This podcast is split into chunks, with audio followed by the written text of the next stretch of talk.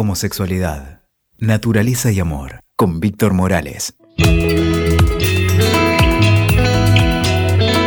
Hola, ¿cómo vas? Aquí nuevamente Víctor Morales en nuestro canal Homosexualidad, Naturaleza y Amor. Veníamos hablando en los podcasts anteriores, este es nuestro podcast número 12, y estamos hablando aquí hoy de aquellos gays que por alguna razón han tenido un apego o un desapego que tiene que ver con esas dependencias, si se quiere, familiares, que en un punto les ha impedido poder vivir eh, sanamente sus relaciones afectivas. Sabemos que este tipo de conductas tiene que ver con el apego inseguro y el apego seguro que recibieron cuando eran pequeños con su madre y esas relaciones interpersonales de pequeños. En general, vamos a hablar de algunas personas que sería mejor estar lejos que cerca, porque esta adicción, apego-desapego, ha sido ambivalente y por lo tanto a veces crea algunos patrones de conducta que no son del todo saludables. Vamos a hablar de aquellos gays o aquellas lesbianas que sería mejor evitarlos como candidatos a novio o novias. Por ejemplo, vamos a hablar de aquellos que parecieran ser muy prolijitos, los falsos prolijos, los falsos correctitos o correctitas, los que podríamos decir o que podría decir la abuela, aquel niño o niña prolijito, educadita, limpita y trabajadora o trabajador. Aquellos falsos prolijos en general, estos comienzan a relatar sus vidas sexuales, enumerando todo tipo de situaciones sexuales que han vivido, con quienes se han acostado, enumeran sus piezas de colección a las personas, como si fueran estas unas piezas de colección. Puede ser que te hagas ilusión con este chico o con esta chica. Su vida afectiva va de polvo en polvo y de romance en romance. Por diversas razones, no puede profundizar en sus afectos, en sus compromisos. De hecho, a veces ellos mismos te la hacen fácil porque te dicen yo no quiero tener pareja o no sirvo para tener pareja. Si ya te están dando este hilo y este punto, atenti, porque seguramente es así. Te toca aprender y aceptar que no sos vos quien la va a enamorar o quien lo va a enamorar. Puede ser que otros no te lo digan tan así, pero que después de uno o dos pares de encuentro te los encuentres en Grinder o te los encuentres en alguna otra aplicación o te los encuentres en el bar cuando te dijeron que se quedaban en su casa. Entonces, estate atento, atenta.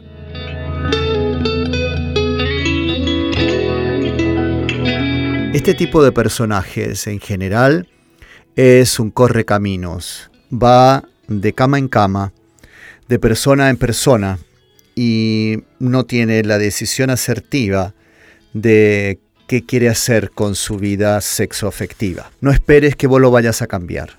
Esto en general no ocurrirá. El segundo prototipo que tiene que ver con estos personajes que más bien hay que evitar, tiene que ver con los problemáticos o las problemáticas.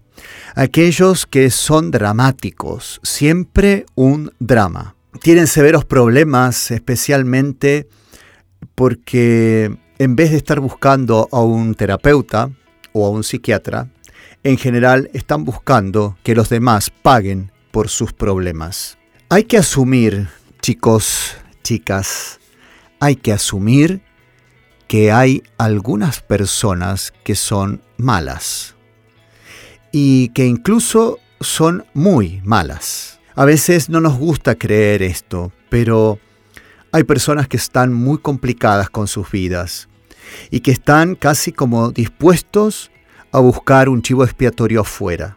Es necesario que estés atento, atenta, porque sí hay gente que tiene maldad. Y ni vos ni yo podemos hacer nada por esto, porque mientras siga beneficiándose de sus actos, que no son para nada buenos, sus miserias van a seguir retroalimentando sus profundas crisis.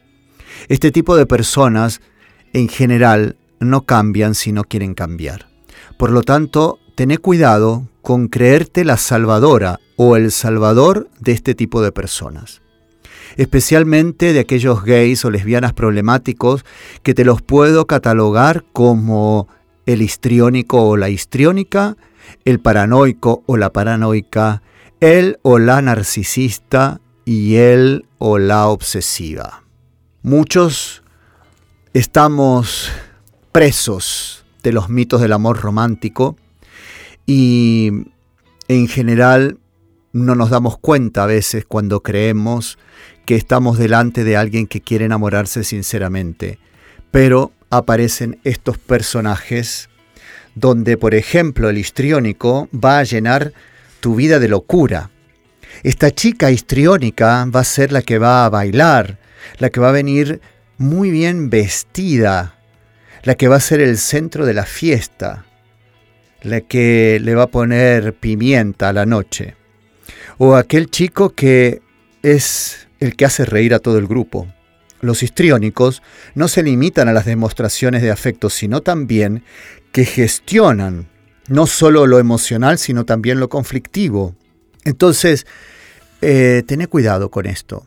El perfil paranoico y el obsesivo también suele darse en algunas personas, varones y mujeres, que tienen algunas secuelas del trastorno de estrés postraumático por el bullying homofóbico recibido en su entorno.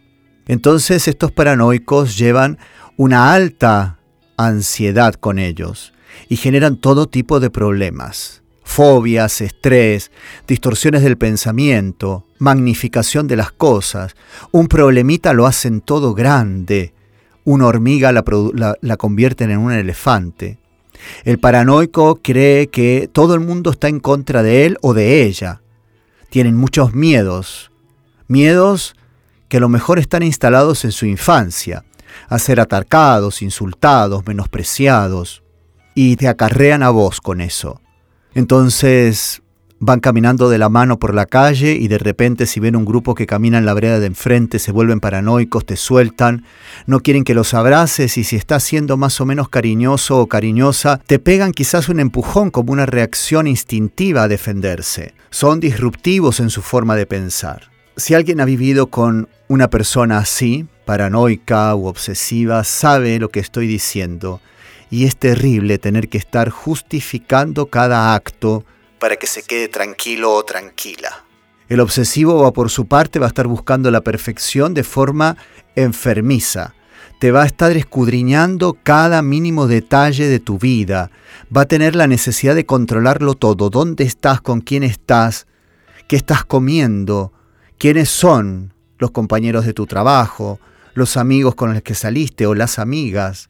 No se puede vivir así. Por lo tanto, trata de estar muy atento y atenta a este tipo de personajes que en nuestro mundo gay como en el heterosexual también están. Por supuesto, tenemos a los narcisistas y las narcisistas. Ellos mismos tienen su propio estándar de perfección. A su lado los demás no somos más que planetitas oscuros que orbitamos alrededor de ellos y por supuesto él o ella son la estrella indiscutible. Nadie es tan guapo como él o como ella, ni tan emprendedor, ni tan inteligente. Y qué poder sexual que tiene. Es el mejor de todos o de todas en todo. Por supuesto, alguna alocada razón ha hecho de que te enamores de este personaje. Y ten cuidado porque acá hay dos que se han enamorado de uno. Él o ella de sí mismo y vos de él o ella. El narcisista nunca siente lo suficientemente lo que le das. Jamás tiene suficiente, siempre pide más.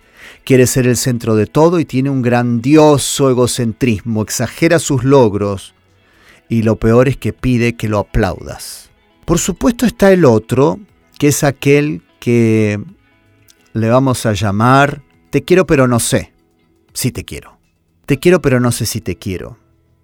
En realidad son estos que quedan con vos para ir al cine, te whatsappean cada tanto, les gusta tener sexo contigo, te invitan a tu casa a cenar y a veces hasta te invitan a quedarte a dormir y a desayunar. Es más, duermen en cucharita con vos. Se la pasan el día escribiéndote después. Y de repente desaparecen, no te contestan, te clavan el visto y vuelven a aparecer como si nada, como si estuvieran en el mismo punto que dejaron hace dos semanas atrás. ¿Pero qué mierda les pasa? ¿Qué tienen en la cabeza? ¿Me quiere, no me quiere? Fue tan cariñoso, tan cariñosa, me atendió re bien. ¿Qué hacemos con la gente que actúa así? Mira, te digo esto. ¿Viste que tenemos algunos papelitos que tienen como un pegamento atrás? Eh, creo que se llaman post-it. Bueno, agarra un papelito de eso, ponéselo en la heladera y escribile, adopta un perrito. Te dejo saludos. Bye bye. Y no vuelvas más. Estos te vuelven loco. Te quiero pero no sé si te quiero. Corre, corre bien lejos de estos. Por supuesto están las mochileras, las chicas mochileras. Y digo chicas mochileras tanto a los gays como a las lesbianas.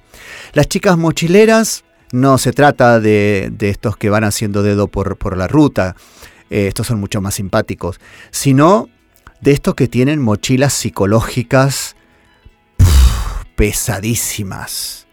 O sea, son personas dañadas con algún tipo de desequilibrio que no se los ves muy bien, pero es difícil iniciar una relación equilibrada con alguien que tiene problemas, ah, problemas escondidos en la mochila y que los carga, pero no los quiere sacar de ahí para verlos en una buena terapia, en un buen acto de introspección. Estos son todavía los que están armarizados, sometidos en el closet, en algún punto. Tienen una homofobia interiorizada, tienen algo que los pone a retroceder siempre. Entonces, suben fotos en las redes, pero vos no apareces, porque te dicen que todavía no es tiempo, o que no les gusta mostrarse con quien están saliendo porque guardan mucho su intimidad. En fin, pareciera que tienen una vergüenza de ser quienes son y en un punto pareciera que se avergüenzan de vos. Por supuesto, a veces estos son un poco nosofóbicos. Acordate que la nosofobia eh, tiene que ver con aquello de sentir que se está enfermo por cualquier cosa. Es más, algunos de estos o de estas tienen serofobia, que es aquel que no quiere decir que tiene HIV o que le espanta a aquellas personas que tienen HIV. Entonces, son personas que siempre hay que estar viendo qué ánimo tienen el día a día. Si ese día tienen ánimo de abrazarte, quererte, entregarse a vos, u otros días están hostiles y están alejados. Por supuesto tenemos un personaje más, aquel que vamos a llamar el de las arrelaciones. Cuando hablo de arrelaciones son aquellos que van por la vida tratando de ser inteligentes, educados, amables, sensatos, dialogantes, como que nunca tuvieron ningún problema, porque en realidad nunca tuvieron una relación. En realidad se relacionan con las personas de forma inadecuada. Simplemente no están abiertos a relacionarse. Encuentran que la gente que se enamora es poca, que además si encuentran a alguien que se enamora no les corresponde, que uno siempre es más demostrativo y que el otro no, que hay una descompensación en esto del amor. Entonces, en algún punto, primero están sus proyectos, sus viajes, sus aficiones, su trabajo, sus amigos, su vida, porque eso es más importante y no los asusta ni los hiere. Y vos estás en último lugar. Estos arrelacionados, A por la significación de sin, ¿eh? sin relaciones, los arrelacionados, o a relacionadas no quieren comprometerse porque le tienen miedo a la herida, le tienen miedo a la falta, le tienen miedo a la incertidumbre, que en alguna forma es parte del amor. La incertidumbre y la impermanencia son leyes de la vida. Nada es absolutamente certero y nada es absolutamente permanente en la vida. Y por último te voy a hablar del amor competitivo, aquel que siempre está compitiendo con su pareja. Te amo, pero no podés ser más ni mejor que yo. La competencia desleal. ¿Y por qué digo desleal? Porque es supuestamente de quien te está amando y en vez de apoyarte y de alegrarse por tus triunfos, se pone absolutamente rencoroso, celoso y enojado. Realmente esta competencia entre sí cuando se da en dos novios o dos novias es triste, es lastimoso y es muy hiriente. Acordate que el amor es acompañarte, es liberarte, es ser autónomo, es compartir con otros puntos de encuentro desde tu deseo más genuino y más saludable. No es competir, no es pelearte, no es pegarte codazos para ver quién llega primero, quién es más lindo, quién se viste mejor, quién es más mirada, quién es más deseada en el boliche. Eso no es amor, es un amor competitivo, es competencia y en definitiva es violencia. Stop. No es eso amor. Queridos amigos, queridas amigas, creo que te he dado un repaso sobre aquellos bichitos y aquellas bichitas eh, de los cuales estar mejor lejos. Y por supuesto, sería muy bueno que todos ellos pudieran hacer terapia. Y si te reconoces en alguno de estos, hace terapia, encontrate, pregúntate qué está pasando, Seguramente hay prototipos y programas de amor parentales y familiares que te han predispuesto a este tipo de mecanismos, que simplemente son mecanismos defensivos para poder sobrevivir. Pero si no te decidís a cambiar, siempre vas a estar en esta categorización que, la verdad, es tóxica y es insalubre, no solo para el otro, sino para vos mismo y para vos misma. Espero haberte dado un poco de luz sobre este caminar en nuestro mundo, en nuestro colectivo y por supuesto nos volvemos a encontrar aquí en nuestro canal Homosexualidad, Naturaleza y Amor. Soy Víctor Morales, me puedes encontrar en Instagram en Víctor Morales OK o en Facebook Víctor Morales también. Te mando un abrazo enorme, enorme y sé feliz. Escuchaste Homosexualidad Naturaleza y Amor con Víctor Morales. WeToker. Sumamos las partes.